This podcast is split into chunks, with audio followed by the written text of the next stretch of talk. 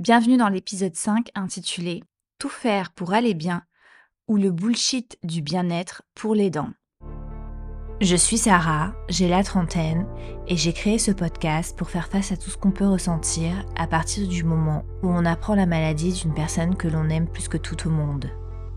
Bienvenue dans ce rôle auquel vous n'avez pas postulé. Bienvenue dans cette situation à laquelle personne ne vous avait préparé Bienvenue dans ce nouveau chapitre de votre vie. Bienvenue dans Face aux soins le podcast. En tant que simple être humain, ne connaissant pas encore la maladie de notre proche, nous nous baladions dans les tumultes de la vie quotidienne. Et nous étions face à une injonction, celle de se sentir bien à tout prix.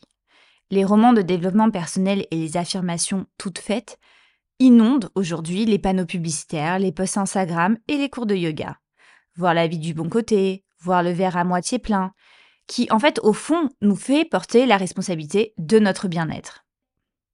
Mettre la tristesse, la frustration et la colère de côté pour mettre la joie au centre. Et on a été éduqué comme ça depuis tout petit. Qui n'a jamais entendu ou lu des phrases du style Fais confiance à la vie, tout ira bien. Ne cherche pas le bonheur, crée-le. Pense positif, il t'arrivera du positif. Si ça arrive, c'est qu'il y a une raison. Ton destin est entre tes mains. Alors celle-là, je crois que c'est ma préférée. ça renvoie bien au titre de l'épisode 1, euh, le choc de l'annonce quand le destin frappe à la porte. Hein. Sauf que justement, quand la maladie, le risque de mort ou même la mort tout court s'incrustent dans nos vies, ces messages qui avant étaient un peu limites deviennent du jour au lendemain complètement inentendable, voire franchement déplacé. Et tellement inentendable que des cours de yoga ou de méditation qui me faisaient du bien avant la maladie me sont apparus complètement illusoires, mensongers, superficiels, hypocrites et trompeurs. Oui, je ne mâche pas mes mots, mais c'est vraiment ce que je pensais à l'époque et je le pense toujours, peut-être avec moins d'animosité, mais c'est toujours le cas. Je n'y crois plus, je, ne crois pas, on, vient de m'annoncer la maladie de mon proche, à quoi bon après tout, si la vie peut décider de mon destin en un claquement de doigts? Et surtout, quand là où les personnes que vous aimez le plus souffrent d'un mal qui les a sélectionnées, tout ça en fait n'a plus vraiment de sens. Mais heureusement pour moi, il est arrivé quelque chose, c'est que en fait, j'ai changé ma façon de voir les choses quant aux techniques de bien-être en choisissant des cours de yoga différents, plus traditionnels, et surtout des cours où j'étais seule face à moi-même et où je ne comprenais pas les mantras. Les mantras, ce sont justement un petit peu des, des phrases toutes faites, des affirmations, qui à l'époque étaient dites en sanskrit, qui est la langue, en fait, euh, une langue ancienne euh, euh, de l'Inde qui est utilisée pour le yoga. Et d'ailleurs, les poses de yoga sont dites en sanskrit. Et du coup, vu que c'est dit dans une autre langue, je ne peux pas être heurtée par des propos injustes, déplacés ou qui ne résonnent pas en moi. Et peut-être aussi, surtout, dit par des gens qui n'ont pas eu de vrais problèmes. Je sais que je suis dure dans mon jugement, mais en tout cas, à l'époque, c'est ce que je pensais. Mais j'ai surtout, au-delà de ça, changé mon intention. C'est-à-dire ne plus chercher mon bien-être à tout prix, mais faire face à mon mal-être. Bien sûr, il y a ce mal-être euh, qui est dû par le choc de l'annonce, le fait d'être traumatisé par le fait de voir son proche du jour au lendemain qui se fait hospitaliser avec une maladie extrêmement grave, etc., où tout notre monde s'effondre. Ce mal-être-là n'est absolument pas discutable. Je parle d'un autre mal-être, le mal-être qui s'installe sur le long terme, sinueusement quand on est aidant, de ce mal-être qui nous donne envie de tout abandonner, de ce mal-être qui nous donne envie de ne plus y croire, de ce mal-être qui nous donne envie de ne plus avoir envie, de ce mal-être qui nous donne envie de nous endormir à tout jamais et de ne plus nous réveiller, qui nous plonge dans un mode automatique de désespoir et de frustration. Plus les jours passent, plus il devient difficile de s'en sortir. Repensant au passé sans la maladie, au moins un passé peut-être qui n'était pas parfait, dans lequel on n'avait pas cette épée de Damoclès au-dessus de notre tête. Au moins, on avait l'impression de décider de notre vie. Ok, c'est illusoire, mais juste l'impression, ça suffit. En tout cas, vous me donnerez votre avis euh, sous le post Instagram de l'épisode, mais je pense que pour nous aidants, le moment le plus pénible, c'est vraiment le réveil, qui nous rappelle tous les jours que cette situation, ce n'est pas un cauchemar, que la maladie n'a pas disparu, que l'épée de Damoclès est toujours là, que l'on n'a pas retrouvé la vie d'avant sans la maladie, la vie sans les soucis de santé, la vie sans les médicaments, la vie où tout était possible. Et dans ces moments-là, avec ce que l'on vit en tant qu'aidant, la recherche du bien-être finalement n'a plus de sens.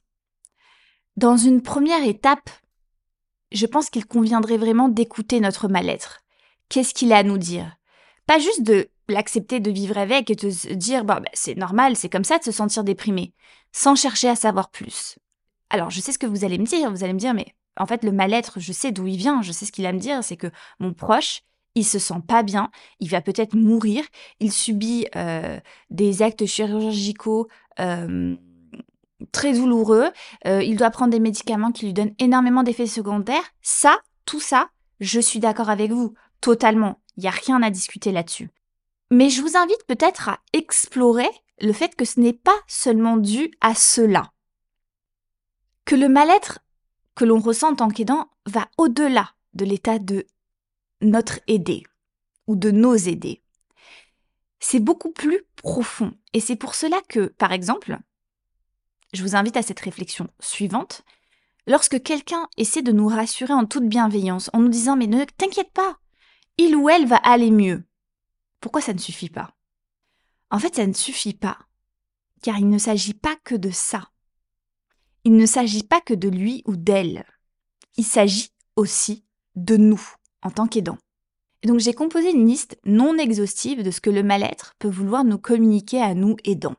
Par exemple, il peut nous dire Tu ne fais pas assez. Tu devrais être capable de gérer cela mieux. Alors, qu'est-ce que le mal-être veut nous communiquer Je vais vous laisser un petit peu de temps pour euh, réfléchir aussi, comme ça je ne vous donne pas tout de suite la réponse et peut-être pour avoir un autre avis. Là, a priori, je pense que le mal-être veut nous communiquer de la culpabilité. Ce mal-être aussi, ce nouveau compagnon de route, il peut nous dire Pourquoi tu dois tout faire tout seul? En fait, tu as sacrifié ta vie pour cette personne. Qu'est-ce que ça peut signifier? Peut-être du ressentiment. Il peut aussi nous dire Pourquoi cela t'arrive à toi Pourquoi à toi et pas quelqu'un d'autre? Pourquoi à vous? Alors, il peut donc communiquer de la colère. Il peut aussi nous dire, euh, tu ne peux pas continuer comme ça, tu ne peux plus continuer comme ça, tu es à bout. Ça peut signifier de l'épuisement. Il peut aussi vous dire, mais en fait, personne ne te comprend. Tu es si seul dans cette situation. Alors, qu'est-ce que le mal-être, selon vous, peut vous, peut vouloir vous communiquer, peut vouloir vous transmettre? Peut-être un message de solitude.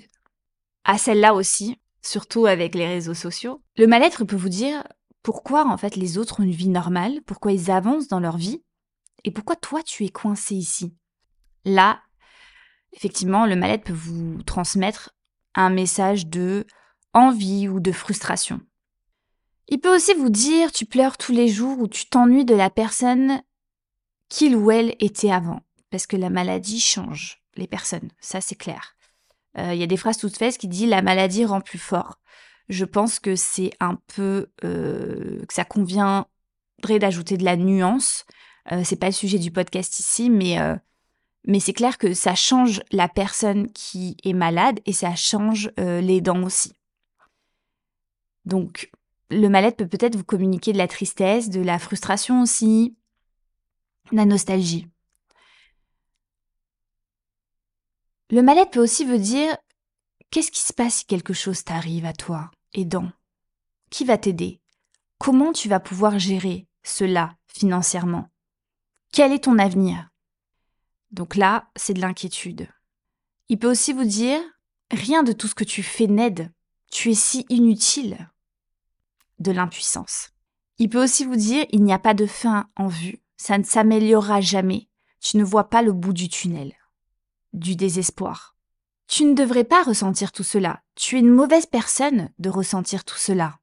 De vouloir par exemple prendre soin de toi ou de vouloir une meilleure situation pour toi, de de ne pas te contenter de ça, de ne pas être satisfaite de ça. De la honte. Le mal-être peut aussi te dire tu peux faire une erreur.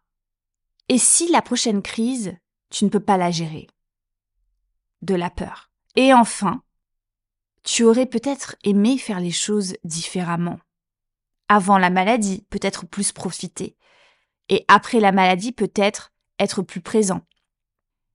Et là, le mal-être veut transmettre peut-être du regret.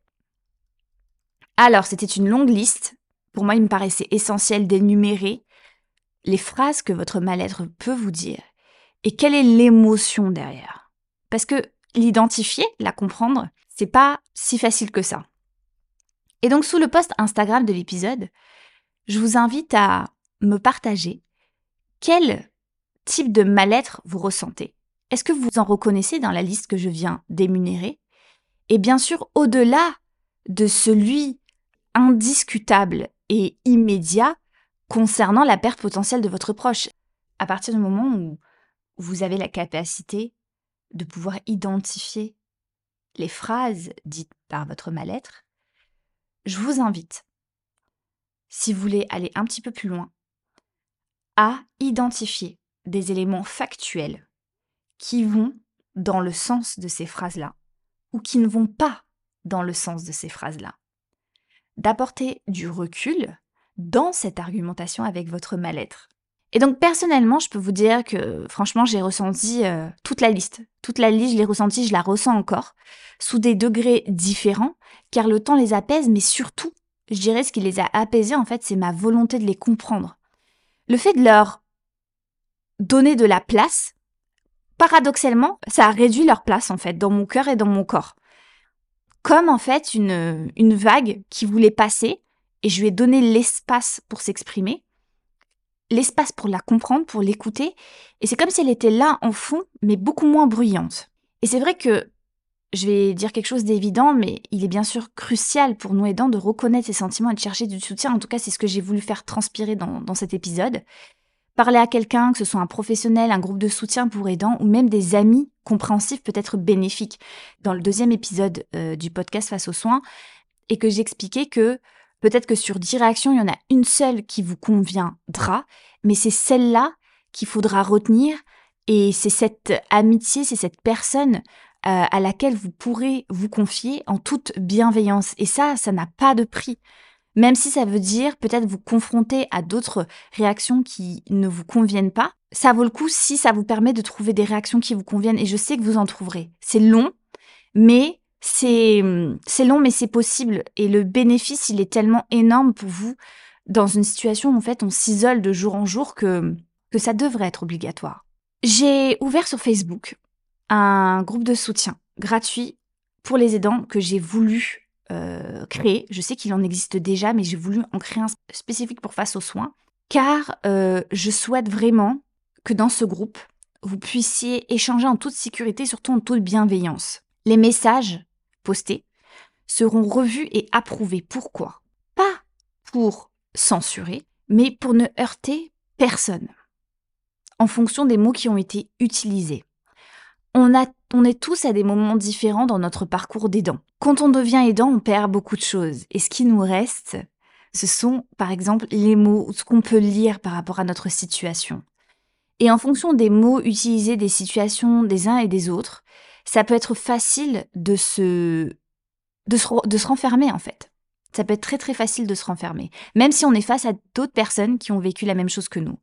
Et donc c'est pour ça que j'ai voulu appeler ce groupe le Care Club, qui vous donne l'espace pour vous exprimer en toute bienveillance. Donc vous pourrez trouver le lien de ce groupe dans la bio de l'épisode. Dans le Care Club, je souhaite également lancer un challenge pour les aidants, donc je vous donnerai des informations supplémentaires la semaine prochaine dans le dans l'épisode 6 du coup du podcast.